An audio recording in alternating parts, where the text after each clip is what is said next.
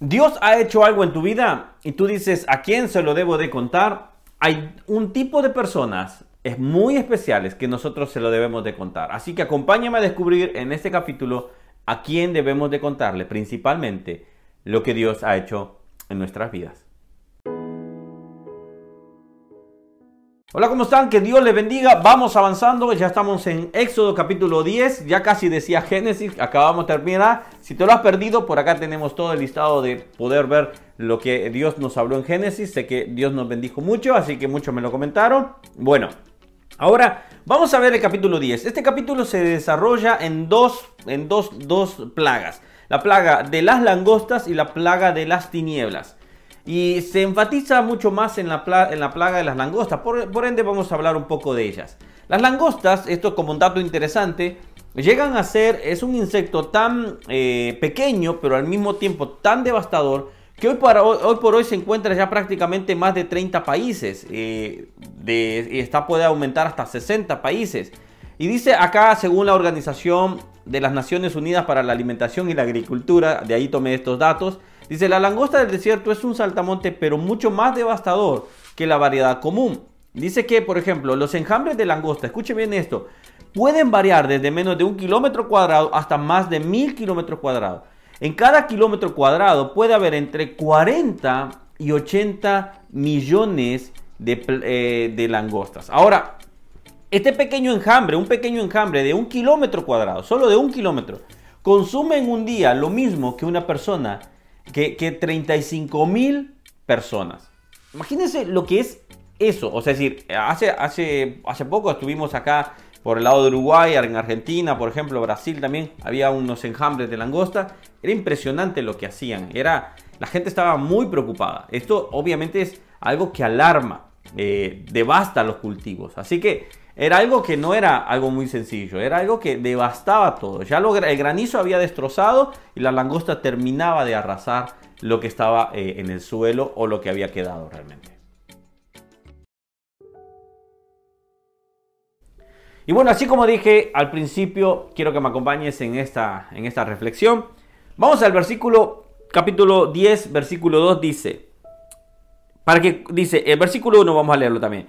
Y Jehová dijo a Moisés, entra en la presencia de Faraón, porque yo he endurecido su corazón y el corazón de sus siervos, para mostrar entre ellos estas mis señales. Escuchen el versículo 2 atentamente.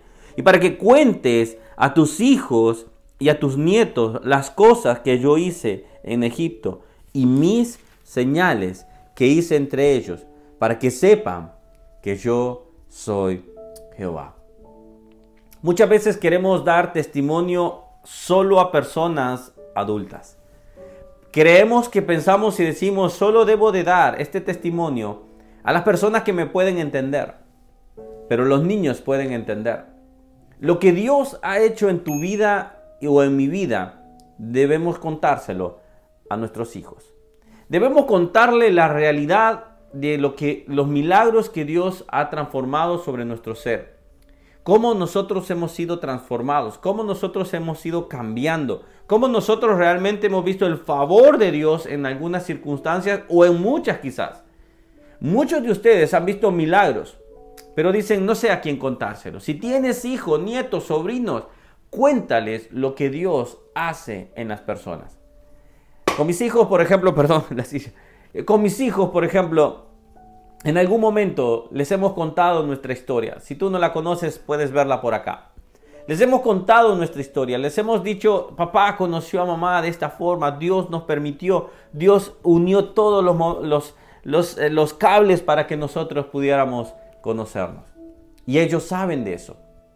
Ahora, el punto, la pregunta que quiero hacerte es, ¿le has contado a tus hijos lo que Dios hace en tu vida? ¿Lo que Dios ha hecho en tu vida? Si no lo has hecho, entonces anímate, porque ellos recordarán, papá y mamá, mis abuelos, mis tíos, confían en Dios. Queremos exaltar a Dios, cuéntale a los niños, cuéntale a, a, esos pequeños lo que Dios puede hacer sobre las personas. Y ellos crecerán confiando en Dios. Ellos crecerán sabiendo que hay un Dios en los cielos que puede hacer milagros. Entonces, este es el momento empezar. Si tú dices, me he perdido tiempo, bueno, no sigas perdiendo tiempo. Aprovecha este momento. Sal corriendo y dile a tus hijos, Dios ha hecho esto en mi vida. Tómate un momento, tómate quizás en el momento de ir a dormirlos. Quizás ya son grandes, quizás ya están adultos. Llámales y dile, sabes, nunca, nunca te conté lo que Dios hizo en mi vida de esta forma. Y dará una charla hermosa y Dios abrirá corazones y sanará también heridas. Espero que Dios siga hablando a tu vida. Vamos mañana, capítulo 11, así que seguimos avanzando de esta manera. No sé por qué he estado haciendo así. Pero bueno, que Dios les bendiga y nos vemos el día de mañana. Si no te has suscrito a este canal, hazlo por acá para que sí. Y si quieres seguir viendo más videos, los tenemos por acá. Que Dios te bendiga. Chao, chao.